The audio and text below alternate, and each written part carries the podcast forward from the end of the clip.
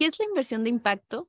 ¿Cómo más inversionistas pueden facilitar el capital a proyectos socioambientales y regenerativos y cómo más agentes de cambio también pueden acercarse a vehículos financieros. De esto estuvimos hablando con Laura Ortiz, pensadora sistémica y emprendedora social, fundadora de SBX México, una firma de asesoría en inversión de impacto para México y América Latina.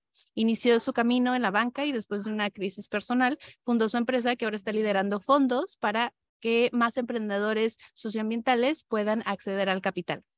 Quédate hasta el final de este capítulo para escuchar las convocatorias y oportunidades y conectar tu proyecto socioambiental con inversionistas.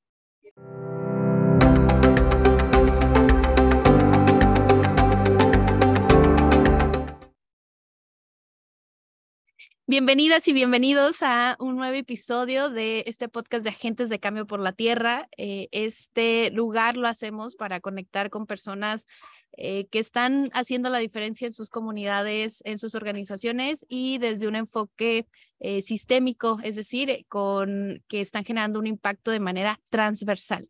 Y el día de hoy nos acompaña la CEO y cofundadora de SBX México, Laura Ortiz. Bienvenida, Laura. Gracias, Daniela. Mucho gusto.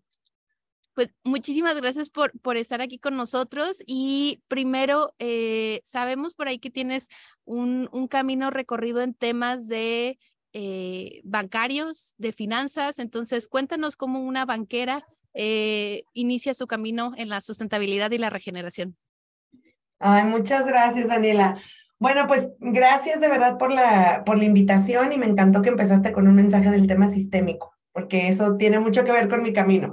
Em, entonces, bueno, te platico. Yo estaba efectivamente, entré desde el 2008 a la banca, tanto en Citi, Banamex como en BBVA, no sé si se pueden decir marcas, pero bueno, perdón. Este, y básicamente estuve aprendiendo muchísimo del mundo financiero, del mundo económico, me tocaron varias recesiones dentro de, la, por ejemplo, la del 2008, que fue como muchísima reflexión de cómo se vivió para mí dentro del banco, que de hecho Citi en ese momento estaba dentro del ojo del huracán en esa crisis, y enterarme años después cómo se vivió fuera del sector financiero, la narrativa era muy distinta, em, y yo así como, espérate, ¿cuál era la, la verdad? ¿No? Este, ¿Cuál era la realidad? Y poco a poco, dentro de, del mundo bancario, empecé a tener como muchas reflexiones, pero sobre todo eh, me obsesioné muchísimo por el tema de mi éxito personal y el ranking de banqueros y empecé, este, pues, eh, muy, muy dirigidamente a, querer ser, pues, de las top en, en el país. Eh, dentro de BBVA hay un ranking de banqueros nacional. Y bueno, con esa obsesión me fui de lleno y realmente hice muchas cosas que repercutieron en mi salud y tuve a los 29 años pues un, ataque de pánico y varias cosas de salud que me hicieron reflexionar mucho, que dije, a ver, o sea, había llegado a un punto muy bueno y muy exitoso en mi carrera financiera, sin embargo, no me sentía a gusto, eh, tenía muchos dilemas éticos y en, en pocas palabras me dije a mí misma que pues si me moría mañana, solo había hecho más rico al rico. Entonces dije, algo tiene que cambiar, ¿no? Entonces me decidí renunciar unos meses después, empecé un camino por aprender, no sabía que existía la inversión de impacto y cuando empecé a buscar por aquí por allá encontré un curso de inversión de impacto que ese año fue fui muy suertuda que señora en México, porque en años anteriores era un año en Brasil, otro año en Sudáfrica, otro año en India y de puro churro, ese año fue en México, en la Ciudad de México, en el ITAM, y era un curso que era el Aspen Network for Development Entrepreneurs sobre inversión de impacto, que se llamaba el Investment Management Training, todavía lo hacen cada año. Y básicamente en ese curso conocí a un montón de personas que estaban trabajando en inversión de impacto, fondos, fundaciones, ONGs, cooperación internacional, de todo, y venían de todo el mundo a aprender ese curso. Entonces, no solamente aprendí el tema de inversión de impacto versión Norteamérica, sino también conocí gente de todo el mundo que lo estaba viendo.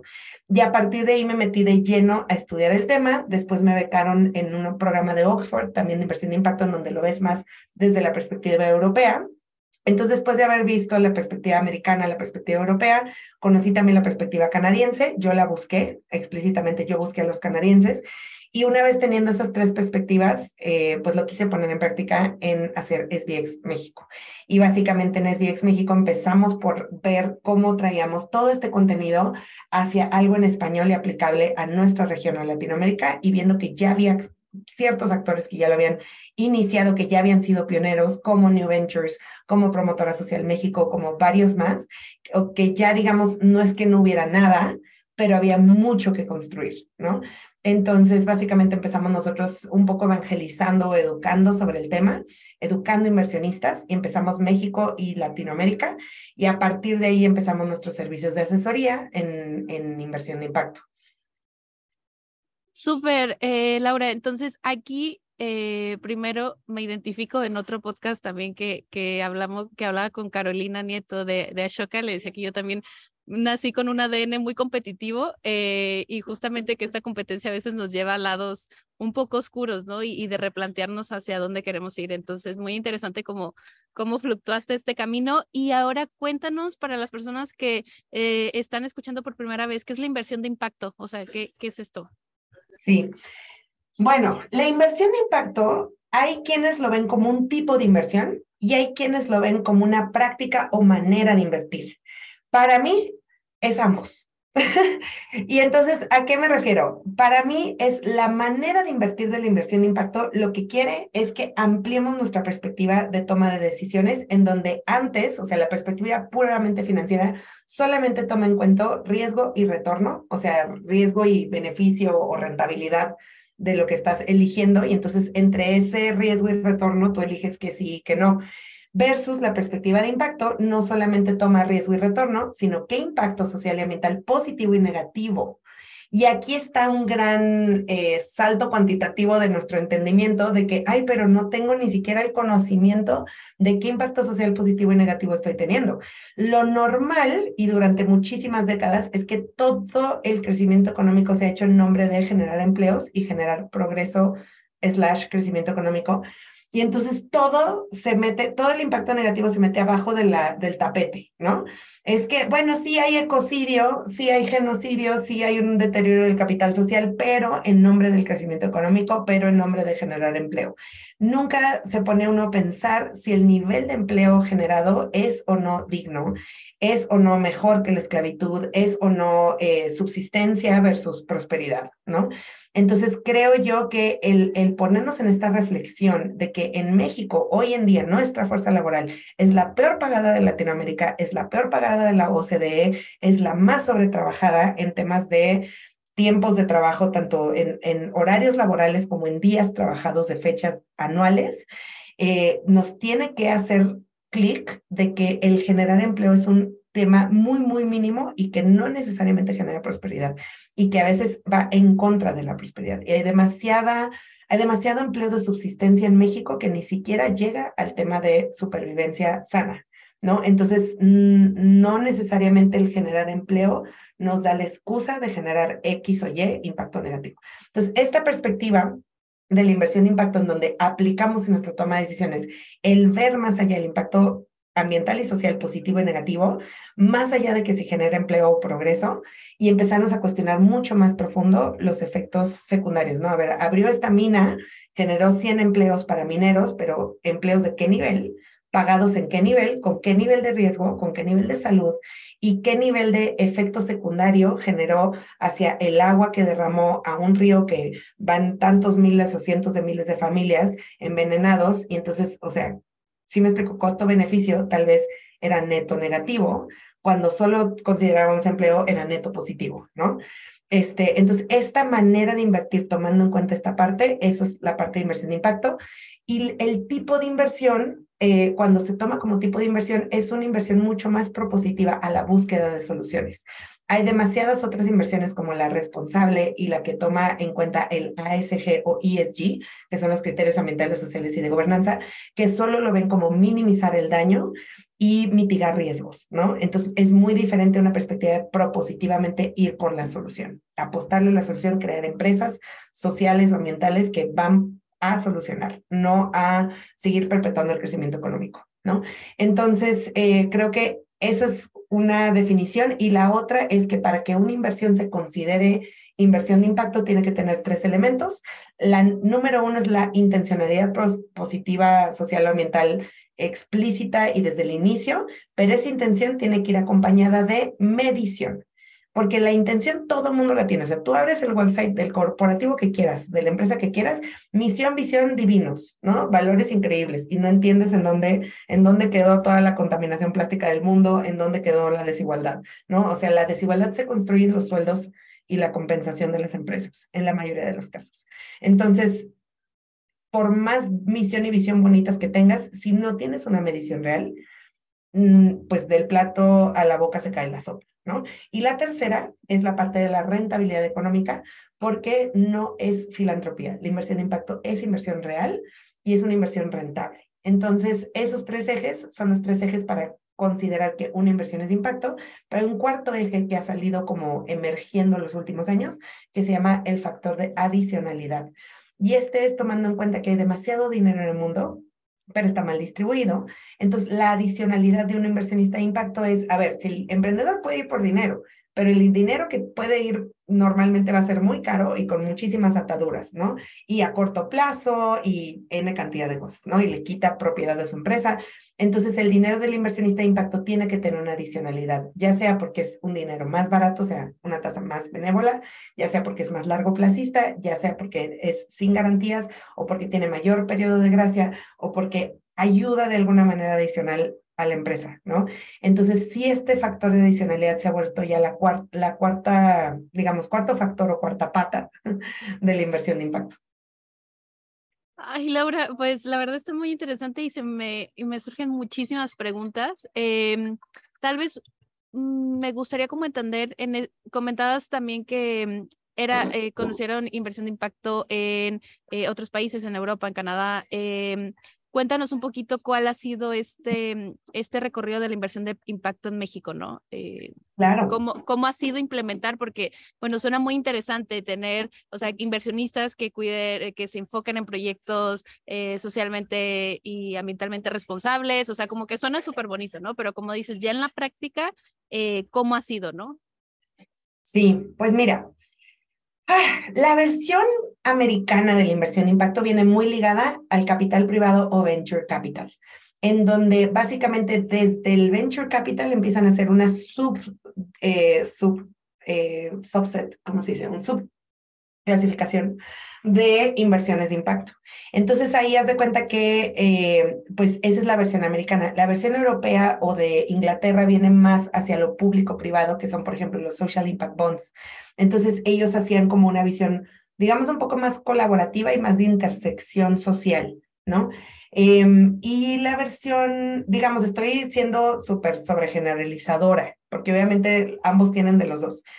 Y en la versión latinoamericana yo creo que conviven demasiadas corrientes. Dentro de la versión latinoamericana ya hay muchas corrientes actuales que traen, eh, pues digamos, al presente sabiduría milenaria ancestral, que es la visión indígena que tiene muchísima sabiduría, que no, no quiero decirla en singular, sino en plural. Hay múltiples visiones indígenas. Em, entonces, en esa pluralidad de visiones, creo yo que hay, hay un em, énfasis en un cambio sistémico de visión o perspectiva de, de cómo concebimos al mundo. La visión de la economía actual tiene una dinámica de poder y de dominio en donde el ser humano o la humanidad tiene un rol dominante sobre los recursos naturales, de hecho se llaman recursos, como si fueran un tipo nuestro inventario, ¿no? Para uso del ser humano. Entonces, esta dinámica de, dominio eh, viene mucho de la perspectiva financiera y económica del sistema moderno actual capitalista, ¿no? Y viene mucho arraigado hacia atrás en la historia del colonialismo. Entonces, efectivamente, este rol de dominar, de controlar, así como en el colonialismo nos controlaban desde otro continente, lo que se hacía aquí, eh, igualmente ahorita la humanidad como el controlador de los recursos, ¿no?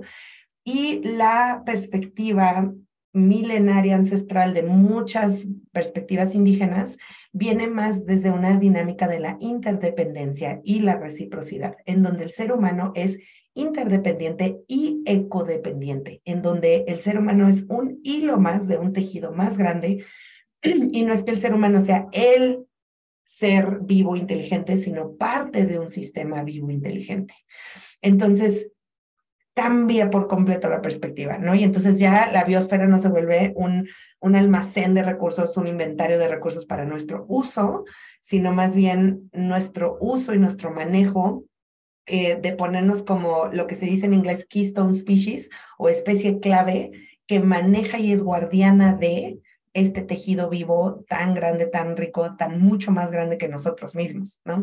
Entonces, creo yo que en la perspectiva latinoamericana tiene muchísima riqueza del conocimiento ancestral y de sí traer a colación que somos uno de los continentes más biodiversos del mundo y que tenemos la respuesta para muchísimo de esta crisis, que el cambio climático es solo un síntoma más de un tema sistémico en donde la raíz de todo, y si tú, hay, hay, una, ah, hay una frase que dice que si sigues todos los problemas río arriba, se juntan. Y, todos los problemas así de que hay pobreza, desigualdad, cambio climático, lo que sea, este, corrupción, los sigues río arriba y río arriba crea, queda esta perspectiva sistémica de cómo concebimos al mundo con una relación en la dinámica de dominio versus una dinámica de interdependencia. Entonces, realmente eh, creo yo que, que, la visión latinoamericana tiene muchísima riqueza cultural, muchísima historia entrelazada entre las heridas del colonialismo, las heridas del patriarcado, las heridas de N cantidad de cosas, en donde hay demasiada sabiduría ya eh, de la economía solidaria, de la economía, o sea, había muchas otras corrientes bajo muchos otros nombres que ya tenían esta visión, que ya tenían este conocimiento, y que no es tanto de traer cosas nuevas del norte global al sur global, sino más bien de reconocer que tanta sabiduría ya existía aquí, que fue borrado por el colonialismo y por tantas otras dinámicas, em, y que podemos permitirle resurgir.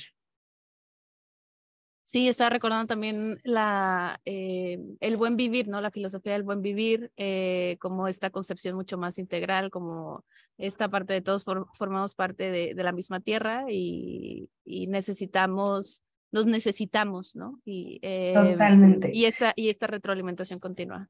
Y algo que tú dijiste ahorita, que, que sentiste que resonó mucho contigo, la parte de la competitividad.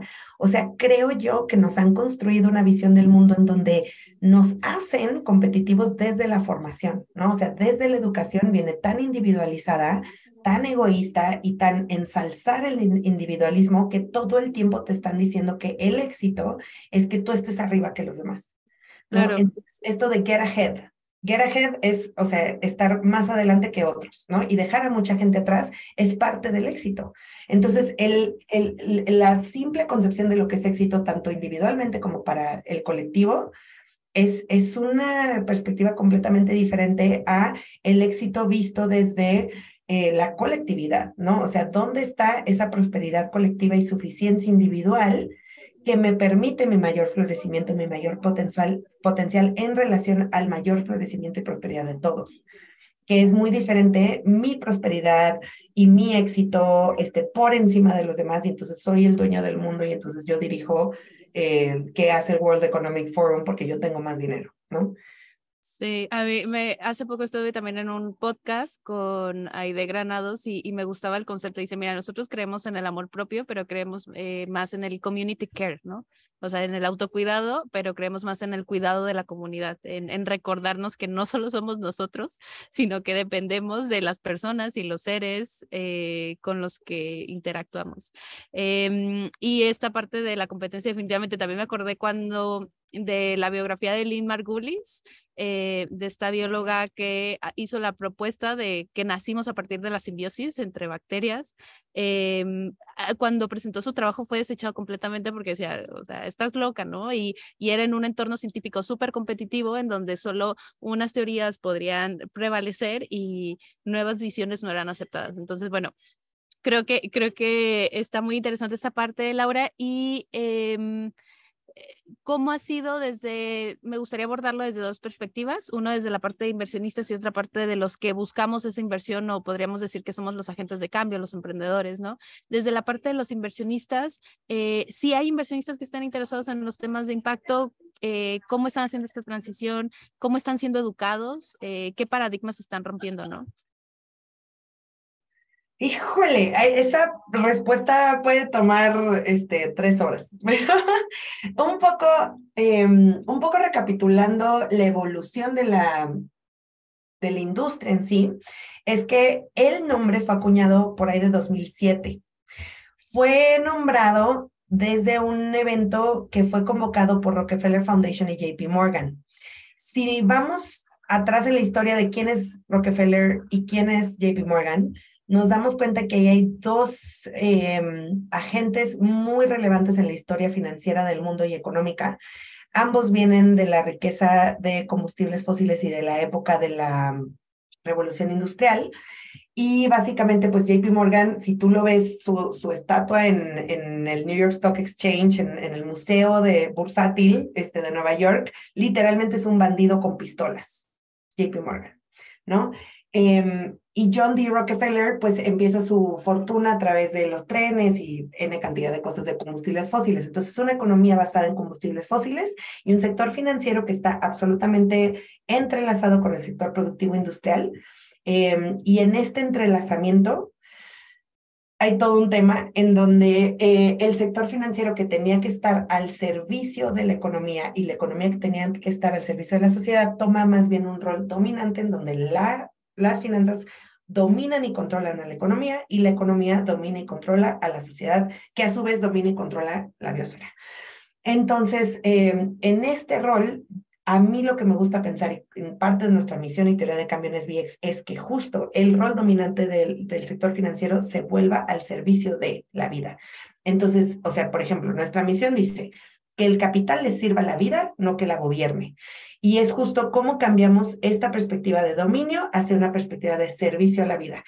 Y yo creo que lo que ha evolucionado muchísimo en este sector, o sea, el, el que estos dos entidades hayan sido los que nombraron la inversión de impacto es muy relevante, porque pues ellos vienen muy del origen histórico del el exceso de, eh, pues, el hiperfinanciamiento del mundo.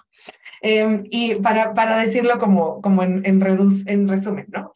Em, y, por ejemplo, eh, Rockefeller Foundation ha sido de los primeros en desinvertir de combustibles fósiles, por ejemplo, que eso todo el mundo, pero ¿cómo? No? O sea, el origen de tus recursos viene de combustibles fósiles y gran origen de los recursos de toda la inversión de impacto y de toda la filantropía del mundo viene de combustibles fósiles, porque de ahí viene el dinero y de ahí viene la economía y de ahí viene la humanidad, o sea, venimos de esa, o sea, hay una absoluta historicidad importantísima eh, que reconocer, ¿no?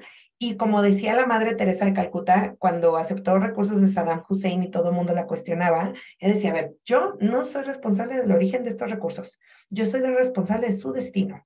Entonces, ella se reconocía como este catalizador, ¿no? Entre el pasado de estos recursos y el presente de estos recursos, que al final el dinero pues es una extensión de la, del alma de la humanidad. Eh, y entonces si, si el, el, capital es parte de lo que el ser humano está imprimiendo en el mundo, ¿cómo podemos redirigirlo? ¿no? Y para redirigirlo, pues efectivamente tenemos que agarrarlo de dónde viene. ¿Y de dónde viene? Pues de la extracción. De ahí viene, viene de la extracción, viene del dominio. Entonces, el permitir esta intergeneracionalidad dentro del sector de inversión de impacto ha permitido que muchísimo dinero nuevo entre con esa visión de redirigirse, ¿no? Dentro de esto, obviamente, como la naturaleza humana, mil eh, profundidades y compromisos. Hay quienes lo hacen más en el tema de greenwashing, hay quienes lo hacen más en el tema con un compromiso más real. Y dentro de estas corrientes yo haría notar eh, dos. Em, las dos que nosotros más coincidimos o nos alineamos dentro de la corriente de inversión de impacto que cada vez crece más, ahorita ya vale trillions y antes valía billions y antes valía millions, este, en, en muy poco tiempo llegó a valer ya más de un trillion, apenas hace dos años valió más de un trillion. Eh, la cuenta oficial la lleva el que es el Global Impact Investing Network, y básicamente dentro de esta corriente, una corriente importante son las finanzas transformativas o no extractivas, que inició Transform Finance, en donde hay tres principios para que sean no extractiva y básicamente busca un tema de justicia social, en donde dice tus beneficiarios y tú los ves como beneficiarios, sigue siendo un poco este paternalismo, en vez de vernos como beneficiarios, y en vez de verlos como clientes, ¿qué tal si los ves como socios? En donde dentro de lo posible cada intervención es codiseñada y co-creada con la comunidad de la que quieres beneficiar. Entonces, básicamente se resumen nothing for me without me o nada para mí sin mí.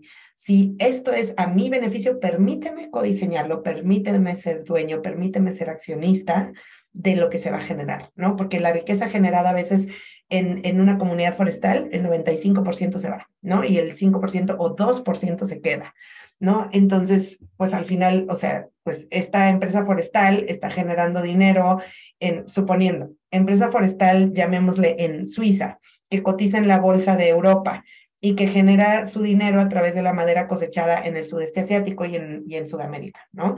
Entonces, o sea, y, cuando tú ves lo que le deja a esas dos comunidades versus lo que le deja la matriz, ¿qué crees? ¿No? Hay, hay muchísima, inmensamente de diferencia. Entonces ahí es donde vemos, o sea, no es solamente qué tipo de empresas estamos haciendo y qué tipo de riqueza estamos generando, sino cómo la estamos distribuyendo, cómo la estamos repartiendo. Y ahí es donde nos damos cuenta que ha habido una absoluta disparidad entre la efectividad y eficiencia de las empresas y su repartición. Y a partir de los 80 ya la subida del sueldo no ha estado a la par con la subida de la productividad. Entonces ha habido un despegue y todo se ha ido a compensación ejecutiva o shareholders, ¿no? Que es los accionistas. Entonces ahí hay toda una corriente de Transform Finance que está analizando muchísimo la repartición de la riqueza generada y la justicia social. Y la otra corriente que quiero mencionar es el tema de la economía regenerativa. Empezó llamándose como capitalismo regenerativo, que fue el primer paper que publicó John Fullerton, está gratuito, online en PDF, Regenerative Capitalism, pero ya lo cambió él y cada vez más lo llama Regenerative Economy, porque justo ya quiere como despegarse del concepto capitalismo, ¿no? Eh, y también hay todo un concepto dentro de eso, como el multicapitalismo, en donde ahorita el monocapitalismo solo ve el capital financiero, el multicapitalismo habla de valorar el capital natural, el capital social, el capital espiritual, el capital cultural, el capital construido, etcétera, ¿no? Entonces, eh, en la parte de la economía regenerativa, lo que se da cuenta esta corriente, tanto por John Fullerton como Carol Sanford, como Daniel Christian Wall, como Dr. Vandana Shiva y muchos más, nos damos cuenta que si el sistema financiero o económico quiere tener mejores resultados, tenemos que cambiar los principios sobre los cuales está construido y los mejores principios que podemos tomar como modelo son los principios de la naturaleza. Y dentro de esto hay como una disyuntiva entre unos principios que nombra John Fullerton, que son un poquito diferentes a los que nombra Carol Sanford, pero básicamente hablan de lo mismo. O sea, hablan de la dinámica de interdependencia, de buscar el balance versus el crecimiento infinito, eh, etcétera, ¿no? Entonces sí nos replantean muchísimo y sí hay una convergencia de que efectivamente el movimiento del capital y la economía tendría que seguir el patrón de la naturaleza para realmente ser sostenible y por ende regenerar. Ay, Laura, es que tengo aquí como seis preguntas. Eh, tal vez me voy a quedar con esta última, ¿no? De que hablas de mm, el crecimiento infinito. Eh, últimamente, pues hay una tendencia hacia eh, crear modelos financieros o económicos de, de, crecimiento y pues hay mucha resistencia, ¿no? Eh, muchas veces incluso es por la misma clase media eh, que dice, no, pues oye, yo sí aspiro a tener más, yo sí aspiro a crecer, ¿por qué me estás limitando de crecer cuando los más ricos ya están creciendo, ¿no? Entonces, eh, cuéntanos un poquito qué es esta visión de, de el crecimiento infinito y el decrecimiento. Sí. Bueno, ahí hay mucho que decir. Primero que nada, volviendo a la naturaleza y viendo cómo la naturaleza crece, cuando nosotros decimos, oye, pues un bebé que crece es un crecimiento positivo, qué bonito, qué padre, ¿no? Es un crecimiento que se celebra. Eh, y el crecimiento en la naturaleza, tú ves que el ser humano crece y de repente como por ahí de los 20 años ya no crecemos tanto en altura. De hecho, llegamos a un tope de crecimiento y lo que empieza las siguientes décadas de nuestra vida es nuestra maduración. Ese es el crecimiento natural. O sea, hay un tope de nuestro crecimiento físico. No llegamos a medir 5 metros, no llegamos a medir 10 metros cuando tenemos 80 años. O sea, el tope de nuestro crecimiento físico termina en los 20 años y las siguientes décadas de nuestra vida es de maduración. Entonces, volviendo al crecimiento de un bosque, volviendo al crecimiento de, de cualquier sistema natural, vemos que los crecimientos tienen límites, los crecimientos físicos. Y lo que empieza son pues, cosas muy profundas y muy bonitas y de otras dimensiones, que es la maduración. el crecimiento exponencial en la naturaleza es el cáncer. Entonces, ahí sí hay un crecimiento exponencial y nos mata, ¿no? Entonces, sí, tomando en cuenta esto, no sé si se pueda compartir pantalla o, lo platico todo. No lo puedes compartir eh, porque va a estar en YouTube y bueno, para los que nos escuchan en Spotify ya les explicaremos aquí lo que aparece. Ok, entonces esta imagen es una imagen que me gusta mucho. Esto es una slide de Delfín Montañana, que él eh, es parte del grupo de Regenesis, que dan un poco de, de perspectiva regenerativa desde la Universidad del Medio Ambiente en, Valle de Bravo. Y él lo que, lo que decía es, o sea, primero estaba esta visión de crecimiento suicida en donde la economía es más grande que todo, ¿no? Que la sociedad, que la biosfera. Luego esta versión de sustentabilidad, aquí le puse antigua, pero pues sí, ochentera, noventera, en donde vemos esta intersección de lo económico, lo social y lo ambiental, y entonces le llamamos desarrollo sostenible a lo que hay en el centro entre lo equitativo, lo viable y lo vivible. Sin embargo, esta intersección no es la realidad. O sea, la realidad es que la biosfera es nuestro sistema vivo más grande. Dentro de este sistema vivo está anidado la sociedad humana, que es un subsistema vivo de la biosfera. Y dentro del el imaginario colectivo de la humanidad existe la economía, ¿no? Entonces, el tema es que si nosotros ponemos a la economía como lo más grande, vamos a hacer crecimiento suicida. En cambio, en la realidad hablamos de suficiencia y esto es un paradigma completamente nuevo que tenemos que desaprender el del crecimiento infinito para aprender el nuevo de suficiencia. El paradigma de suficiencia no lo tenemos dentro del imaginario colectivo actualmente. Entonces, ¿qué es esto del paradigma de la suficiencia? Es dentro del principio de regeneración del balance, tenemos que aprender lo que es la suficiencia. Y entonces yo autodeterminar mi suficiencia individual, suponiendo, si yo ahorita en mi mente tuviera que mi suficiencia individual fuera medio millón de dólares, el día que los tuviera quisiera uno, un millón de dólares. El día que lo tuviera quisiera cinco, el día que lo tuviera quisiera diez. ¿Por qué? Porque llevo una formación de muchísimos años en mi vida, varias décadas, en donde pues me han formado hacia siempre querer más. Y ese más es un genérico, ¿no? Las mujeres siempre quieren más y los hombres siempre quieren más y el emprendedor siempre quiere querer más. Entonces, más es un genérico en donde siempre voy a tener el apetito infinito por más y más y más. Cuando ni siquiera estoy viendo si eso me lo puedo acabar yo o mi generación o si eso le hace daño o no al mundo. O sea, la acumulación de riqueza en nuestra generación es una absoluta locura, o sea, una absoluta aberración antinatural en donde el excedente de capital financiero está siendo creado a costa de la destrucción del capital natural y de la destrucción del capital social en una velocidad espantosa y que es absolutamente suicida, ¿no? Entonces, em, ahorita hay un excedente por mucho de capital financiero que tiene que ser transformado de nuevo a capital natural, así como la energía no se destruye ni se crea, solo se transforma. La cantidad de transformación de energía que hemos hecho en capital financiero se tiene que regresar.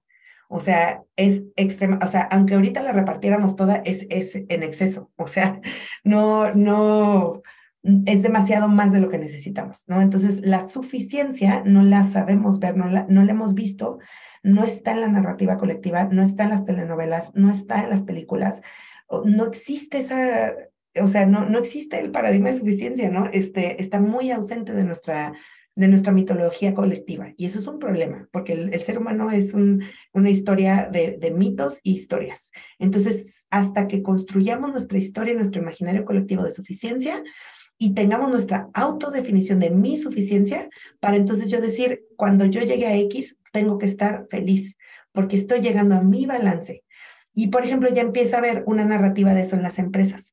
Ahorita hay un paradigma de crecimiento exponencial este, de los unicornios, en donde todo el capital privado busca el unicornio, ¿no? Y entonces el unicornio solo busca el crecimiento exponencial, a pesar de que ha explotado 500 veces y ahorita estamos viendo hoy, hoy, hoy.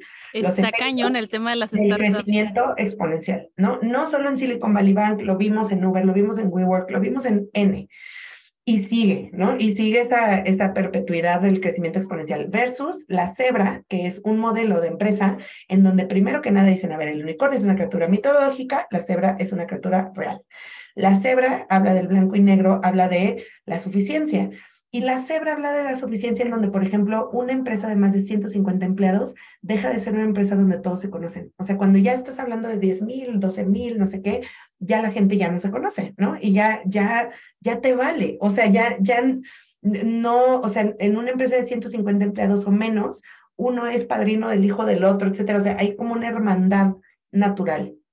Y ese, ese valor de 150 empleados es, es toda una historia antropológica, pero el tema es eh, la suficiencia la imagen de la suficiencia está en las cebras, la imagen del crecimiento exponencial está en el unicornio. Ahora, hablando de países ricos y países pobres, el decrecimiento ha tenido mucho más pegue en el, norte global, sobre todo en Europa, porque ahorita hay ciertas economías más desarrolladas que ya llegaron a su tope, ¿no? Que ya están demasiado desarrollados y entonces van hacia un decrecimiento casi creo que natural, porque están topando sus límites, este, pero también porque tiene que haber un decrecimiento material, o sea, ya no pueden crecer más eh, materialmente y ya su huella ecológica es mayor a su país. Que eso, bueno, el planeta entero tenemos una huella mayor a nuestro planeta, pero sí hay ciertas economías que están sobrepasándose los recursos de todos los demás, ¿no? Y hipotecando a, a más. Entonces, nada más por poner un, un ejemplo muy concreto, Estados Unidos o por lo menos en los últimos cinco años, a pesar de que China tiene mucho mayor número de personas y un crecimiento más acelerado, la huella histórica de Estados Unidos es la más grande de todo el mundo. Y muy en particular la huella histórica del Pentágono, que es el presupuesto que se usa para la guerra y el armamento en Estados Unidos, es el mayor consumidor de combustibles fósiles de la historia de la humanidad. Entonces, sí, cuando empiezan a darnos esta narrativa de nuestra culpa, tú porque comes tacos y comes hamburguesas, eres el, eh, este, lo, lo, último y lo peor y el enemigo del planeta es una narrativa para pasarnos la culpa, que cuando realmente ves la huella de la humanidad, ves absolutamente muy fácil de identificar las 100 eh, personas morales que tienen eh, como la mucha mayor responsabilidad histórica de todo lo que está pasando. Y esta parte de pasarnos a la responsabilidad individual, existe, o sea, sí existe una labor de conciencia importante, no estoy diciendo que el, tema individual no pese o no cambie las cosas. Lo que estoy diciendo es que quieren culpabilizar al individuo cuando hay una culpa absolutamente históricamente sobreconcentrada en muy pocas manos de quienes ya están sobredesarrollados em, y efectivamente a ellos viene dirigida la teoría del decrecimiento.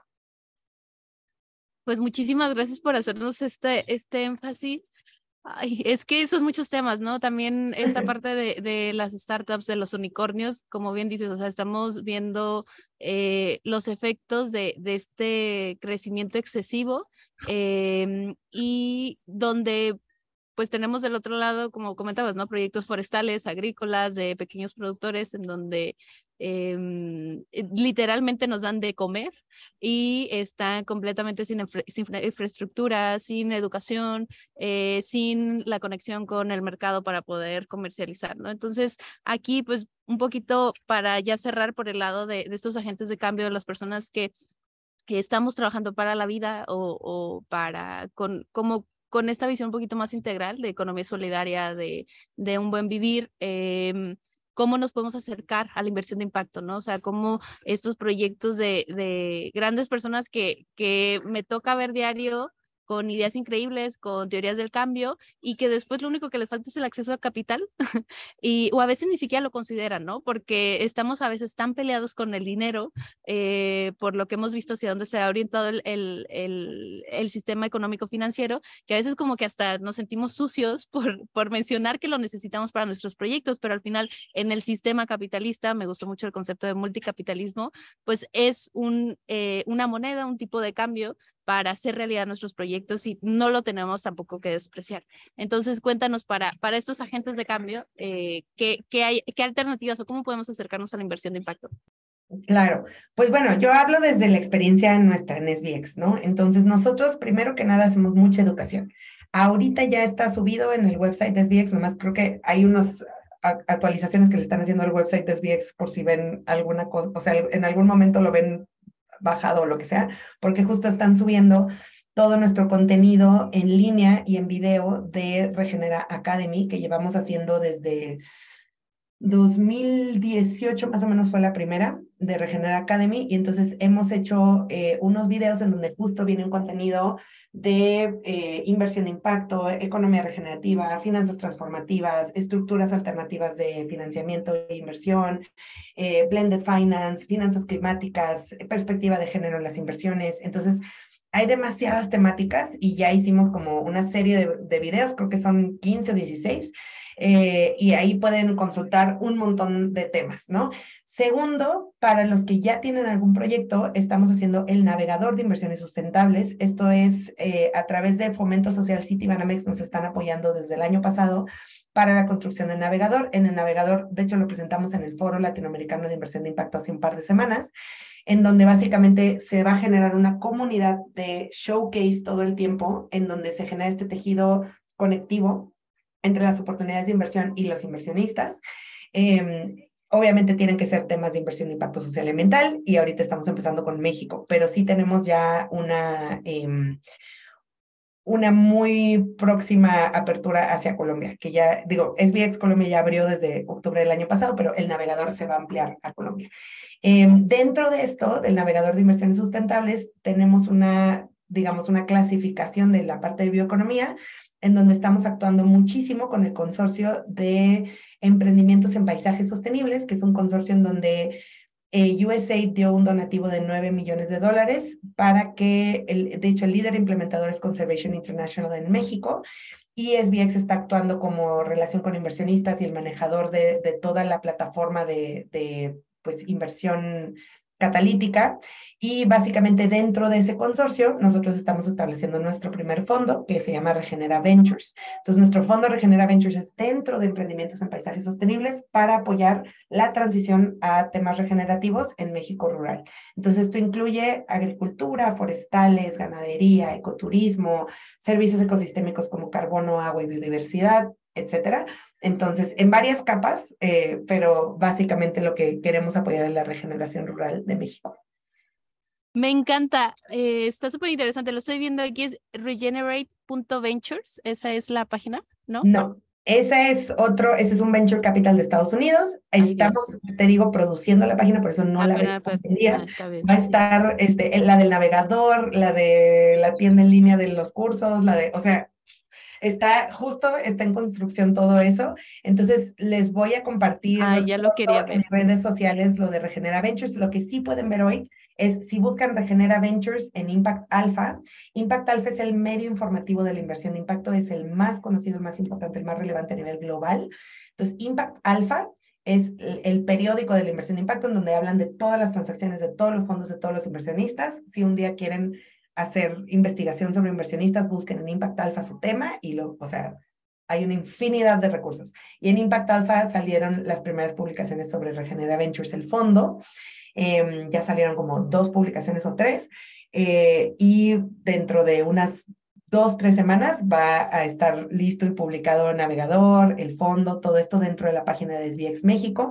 Tenemos un evento muy importante en la Ciudad de México el 18 de abril para el navegador. Entonces, si son eh, inversionistas o tienen un proyecto que quieran darle showcase en el navegador, contáctenos por favor. Les voy a dejar el correo de la persona que lleva el navegador, que es Aaron. Entonces, Aaron es con doble A, aaron arroba svx.mx. Entonces, S de Samuel, B de vaca, X.M de mamá, X. Aaron con doble A, arroba svx.mx. Muchísimas gracias, Laura. Justamente les quería aquí aclarar cómo SVX es S, B de vaca, eh, X y eh, México, y lo googlean y ya les aparece la, la primera opción. Y también en redes sociales publicamos mucho en Instagram, en LinkedIn y en Twitter con arroba SBX México. Entonces, si nos quieren seguir, ahí vamos a estar dando a conocer todo, este, websites, cuando estén listos eventos, eh, aplicación, etcétera. Los que ya tengan un tema de bioeconomía en eh, Península, Yucatán, Chiapas o Oaxaca, ya pueden aplicar a la convocatoria de emprendimientos en paisajes sostenibles. Ahorita te voy a poner aquí también el, el link por si quieren ir subiendo proyectos. O sea, si están en estos tres paisajes, sí pueden subir a emprendimientos en paisajes sostenibles.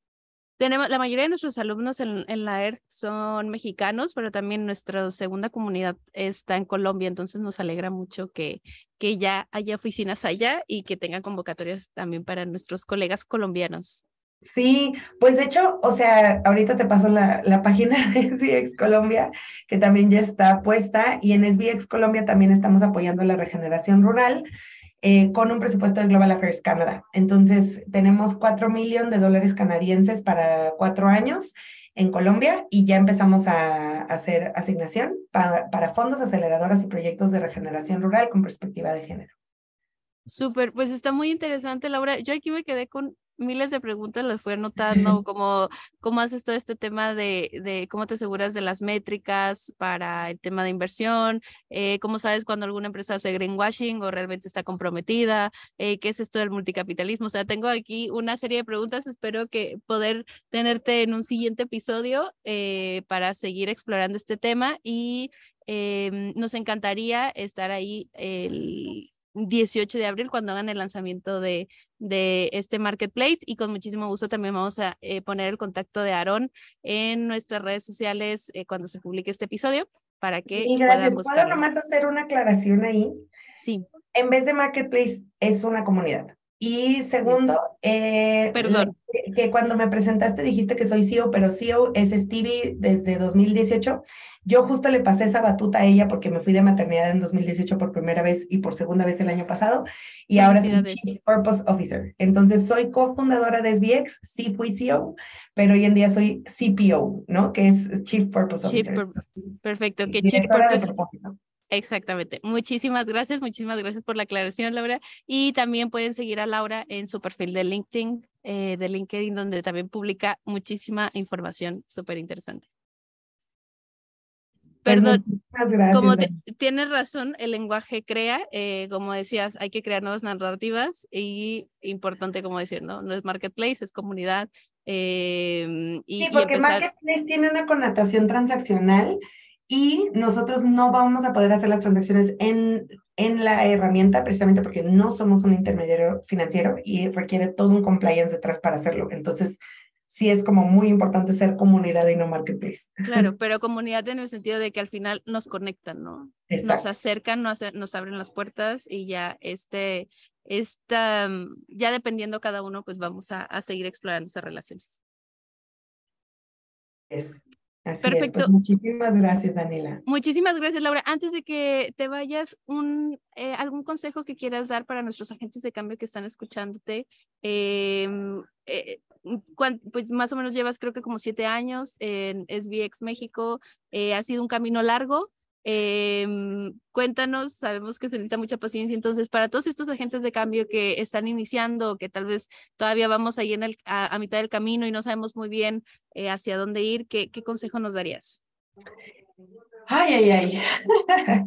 Híjole, son, son muchos aprendizajes los que yo he tenido, pero me gustaría compartir que creo que la regeneración es muy importante que la empecemos de adentro hacia afuera. Entonces, muchísimas veces en todo el tema de impacto social queremos empezar a cambiar a los demás, queremos, em, y tenemos que, dentro de lo que hacemos, irnos eh, cambiando a nosotros mismos, ¿no? También un poquito. Entonces, tenemos que revisar dentro de nuestra identidad. Eh, hay una frase que me gusta mucho explorar que se llama, identidad es el opuesto de nuestro potencial. Y entonces ahí es donde yo me metí durísimo y muy, muy profundamente rascando qué me identificaba a mí desde, por ejemplo, la narrativa de ser mexicana y, empecé a rascarle un poquito a la identidad mexicana de dónde venía em, y me di cuenta que venía de todo un, tema de narrativa, eh, digamos, unificando una narrativa que aplastaba un poco de las narrativas plurales indígenas de nuestro país. Venía de un nacionalismo militarizado que quiere perpetuar ciertas creencias del Estado-Nación, con el cual yo no conjugo tanto.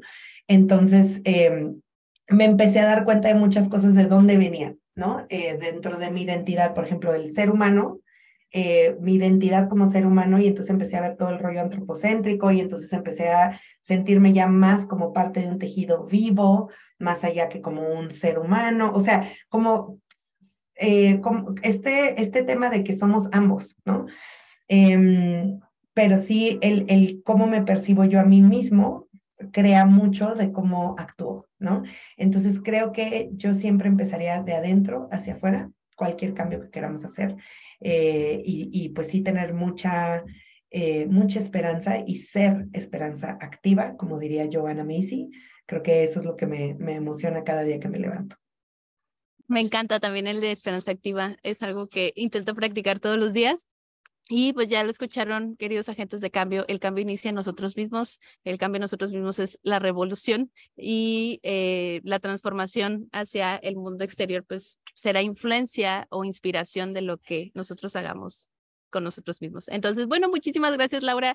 Te agradezco enormemente. Ha sido una entrevista, clase, eh, recapitulación de experiencias muy interesante y gracias por compartir con la comunidad de, la Earth and Life University de este podcast de Agentes de Cambio por la Tierra. Gracias, Daniela. Antes de irte de este episodio, por favor, déjanos un comentario, un review en tu plataforma favorita donde escuchas o ves este podcast, ya sea en Spotify, Apple o YouTube, y cuéntanos sobre qué otros temas te gustaría escuchar.